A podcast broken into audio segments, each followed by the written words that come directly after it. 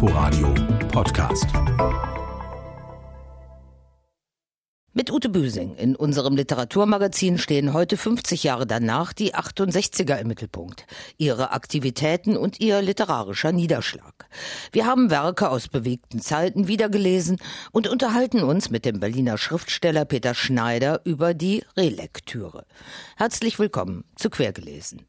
Wie immer an dieser Stelle zunächst literarische Neuigkeiten der vergangenen Woche.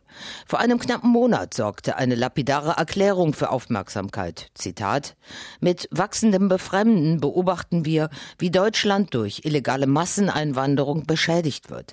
Wir solidarisieren uns mit denjenigen, die friedlich dafür demonstrieren, dass die rechtsstaatliche Ordnung an den Grenzen unseres Landes wiederhergestellt wird. Zitat Ende.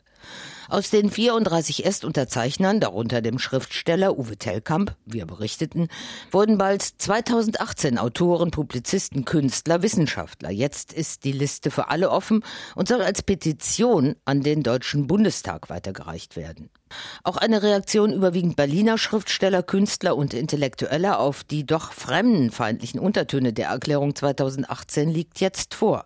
Sie heißt Antwort für Demokratie und Menschenrechte und erklärt verbale Solidarität gegen Ausgrenzung mit allen Menschen, die vor Krieg, Verfolgung und Armut in unserem Land Zuflucht suchen. Zu den mehr als tausend Unterzeichnern gehören Zoe Beck, Christoph Links und Michael Wildenhain.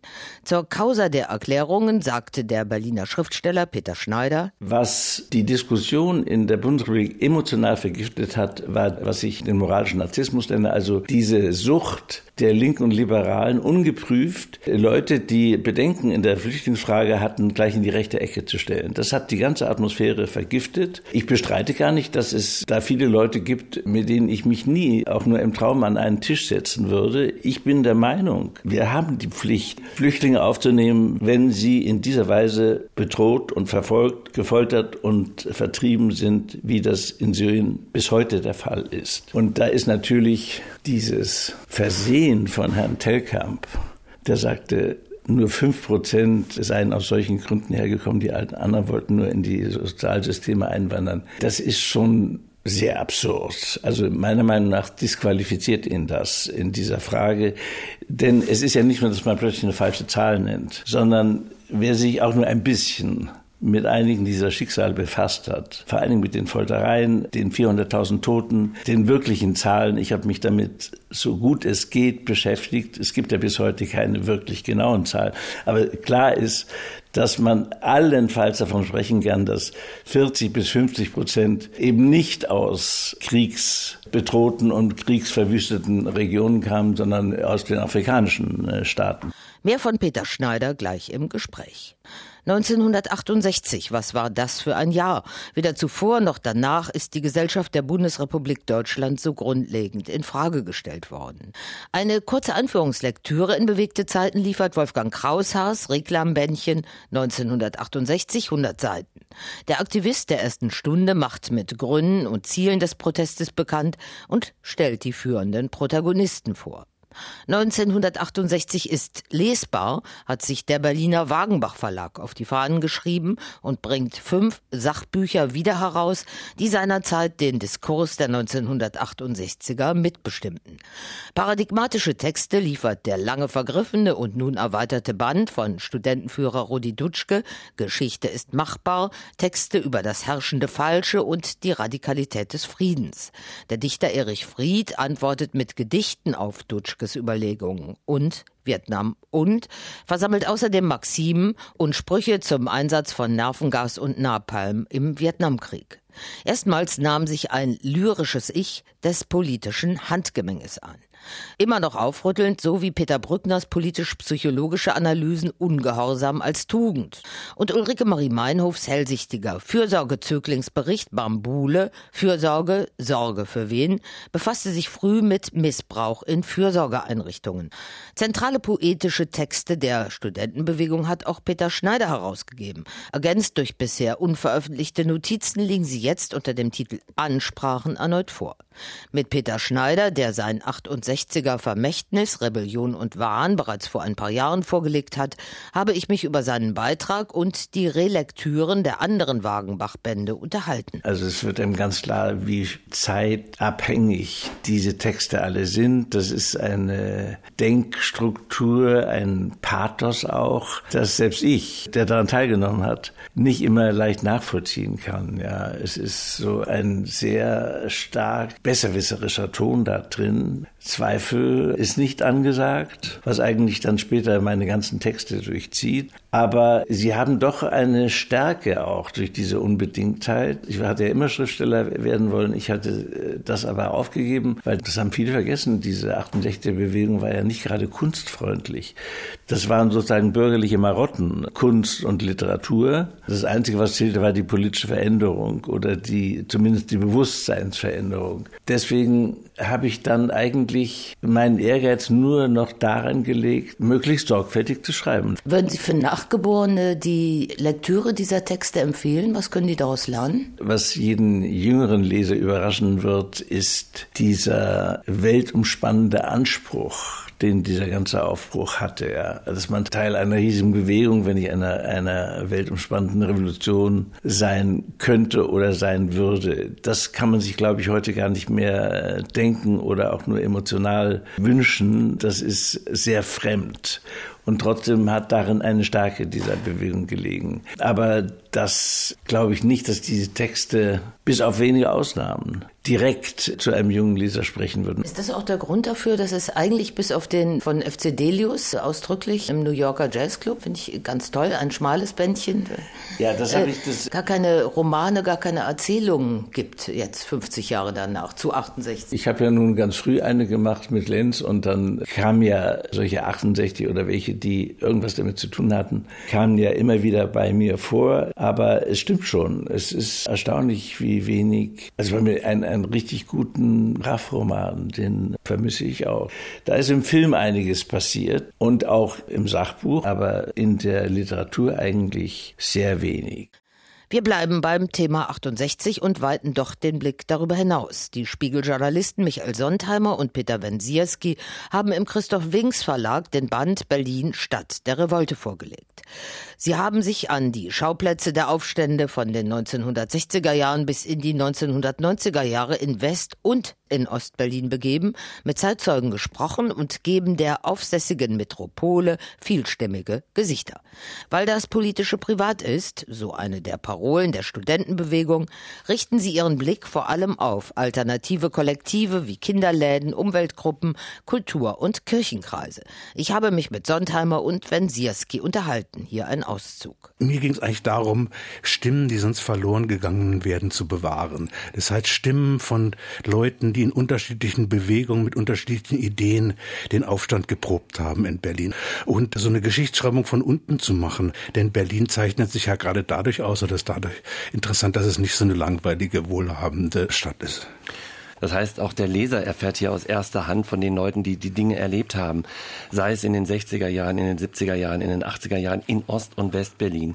Ob es eine Wohnung ist, die ein Treffpunkt war, ob es eine Randale war zu einem bestimmten Zeitpunkt an einem bestimmten Ort. Wir haben uns überlegt, wir müssen so eine Art Landkarte dieser Stadt auch der Erinnerungen machen. Das heißt, von Straßen, von Hausnummern. Was war hier mal? Und natürlich konnten wir zurückgreifen darauf, dass wir genau wussten, sagen wir bei der Kommune 1 gibt's noch Antje Krüger, die ist noch nicht tot interviewt, so wie Rainer Langhals, also reden wir doch mal mit ihr. Ich habe natürlich seit 1979 Leute in Ostberlin kennengelernt und hat es jetzt auch einfach und es hat Spaß gemacht, Leute zum Beispiel aus der Fährberliner Straße 7 zu treffen. Das ist eine legendäre Wohngemeinschaft. Da wohnten Musiker, da wohnten die Gründer der Ostberliner Umweltbibliothek, ein großes Zentrum der Opposition. Und ich habe da mit verschiedenen Leuten in dem Haus gesprochen und es ist ein lebendiges Bild entstanden, was da in den 80er Jahren passiert ist. Die Bands, die im Keller übten, auf dem Dachboden, aus denen übrigens Rammstein auch hervorgegangen ist, Punkbands und ja, wie die Leute Widerstand geleistet haben, auch im Kleinen. Man muss auch sehen, dass in DDR und in Ostberlin auch ja so ein eigenes Revoltegehen existiert hat. Auch schon in den 50er, 60er Jahren gab es Widerstand gegen die Obrigkeit. Die Ostopposition ist immer so ein bisschen aus der Westsicht so eine Opposition zweiter Klasse. Für mich ist es eher eine Opposition erster Klasse, denn die haben was geschafft, was die Westopposition so nicht geschafft hat, nämlich die Gesellschaft grundlegend zu verändern. Das vollständige Gespräch mit Michael Sontheimer und Peter Wensierski zu ihrem im Christoph Links Verlag erschienenen Rieder Berlin Stadt der Revolte können Sie am kommenden Mittwoch, dem 11. April um 10.45 Uhr hier im Inforadio hören. Alle Informationen zu unserer Literatursendung quergelesen finden Sie wie gewohnt auch auf inforadio.de. In die Türkei. Der ewige Gast, wie mein türkischer Vater versuchte, Deutscher zu werden, heißt ein streitbares Sachbuch über einen türkischen Migranten der ersten Stunde in Deutschland. Heute betrachtet der Türkei-Rückkehrer seine Integration als gescheitert. Warum? Das haben der Buchautor Can Mere und dessen Vater Tusum von dem der Bericht handelt, unserem Türkei-Korrespondenten Christian Buttgereit erzählt. Es war 1958, als Tosun Merey voller Hoffnungen in ein Flugzeug nach Deutschland stieg. Jetzt, 60 Jahre später, sitzt er wieder in Istanbul. Was war passiert? Mit großem Eifer hatte Tosun versucht, sich zu integrieren, lernte Deutsch, studierte und heiratete eine bayerische Bauerstochter. Er habe gerne in Deutschland gelebt, erzählt der 78-Jährige. Lange Zeit dachte ich, ich bin ein Teil dieses Systems. Ich muss mich aber vergleichen mit einem Kind, das farbig geboren wurde, das aber selbst nicht merkt. Obwohl er mit seiner Frau und seinen Kindern nur Deutsch sprach, Schweinebraten aß, Weißbier trank und ausschließlich deutsche Freunde hatte, fühlte Tosun, dass er irgendwie nicht dazugehört. Daran änderte auch die deutsche Staatsbürgerschaft nichts, die ihm um ein Haar wieder aberkannt worden wäre. Diskriminierung, ja, die habe es gegeben, aber eher indirekt, beispielsweise als er für eine Firma im Schwäbischen arbeitete. Leute riefen mich aus Stuttgart an und wollten mit mir Englisch reden, obwohl ich denen immer sagte, dass ich doch ein Mitarbeiter bin, ich kann auch Deutsch. Sohn Can, in Deutschland mit dem Gefühl aufgewachsen, Deutscher zu sein, lebt heute in Istanbul als Türkei-Korrespondent der deutschen Presseagentur. Eigentlich, sagt er, wollte er nur die Lebensgeschichte seines Vaters aufschreiben. Ich habe dann beim Schreiben gemerkt, dass ich meine Geschichte da nicht ganz ausklammern kann, weil das natürlich alles zusammenhängt. Für mich hat sich verändert, dass ich äh, gemerkt habe, wie sehr diese türkischen Wurzeln doch mein Leben geprägt haben. Beispielsweise bei der Wohnungssuche, wenn es hieß, wir vermieten nicht an Türken. Weil Vater und Sohn immer wieder leidenschaftlich über die aktuelle politische und gesellschaftliche Situation diskutierten, reicht Tusuns Geschichte bis in die Gegenwart und zeichnet ein sehr differenziertes Bild der deutsch-türkischen Beziehungen. Ich glaube, dieses Verhältnis zwischen Deutschland und der Türkei wird auf der deutschen Seite, aber auch auf der türkischen Seite eben nicht rational betrachtet, sondern sehr emotional. Und da spielt diese deutsch-türkische Geschichte vor allem der letzten Jahrzehnte, glaube ich, eine sehr wichtige Rolle. Das geht so weit, dass sich Tosun in der Rolle des Erdogan-Verstehers wiederfindet und das, obwohl er sich als ungläubig bezeichnet und große Stücke auf die Demokratie hält. Natürlich kann man sagen, dass ein hier autoritäres System herrscht. Diese Meinung habe ich. Aber Oft wird etwas als falsch dargestellt, weil Erdogan es gesagt hat. Äußerlich macht der 78-Jährige einen vitalen und zufriedenen Eindruck. Und doch ist er zumindest in einer Hinsicht ein gebrochener Mann. Das mit dem Buch, ja, da bin ich ein bisschen erschrocken, muss ich sagen. Weil ich hätte vielleicht gar nicht nach Deutschland fliegen sollen, um dort zu studieren. Ja, heute fühle er sich wieder mehr als Türke, sagt Tosun. Can Merey, der ewige Gast, wie mein türkischer Vater versuchte, Deutscher zu werden, erscheint Anfang der Woche im Blessing Verlag. Veranstaltungshinweise. Fair Enough was ist gerecht? sind die diesjährigen deutsch-israelischen Literaturtage in Berlin überschrieben. Über Fragen der gerechten Gesellschaft lesen und diskutieren vom 11. bis zum 15. April im Deutschen Theater, der Volksbühne und den Sophiensälen neun israelische und deutsche Autoren, darunter Yiftach Ashkenazi, Laran Azmor und Clemens Meyer. Es geht um die Mieter- und Gentrifizierungsproteste in israelischen Großstädten, ebenso wie um Randfiguren ostdeutscher Lebenswirklichkeit Lebenswirklichkeit, um Geschlechter- und Generationenkonflikte. Ausgerichtet werden die Literaturtage vom Goethe-Institut und der Heinrich-Böll-Stiftung. Und am 12. April feiert Jan Böttcher im Literaturhaus Berlin Premiere seines fünften Romans Das Kaff. Im Mittelpunkt ein geübter Großstadtmensch, der nach Jahren im Berliner Exil für ein Bauprojekt in seine ländliche Heimat zurückkehrt. Beginn der Lesung und des Konzertes, schließlich ist Böttcher der Berliner Indieband Herr Nilsson verbunden, ist 19.30 Uhr. Fehlt uns noch der erste Satz eines neuen Buches, der hier unser letztes Wort sein soll.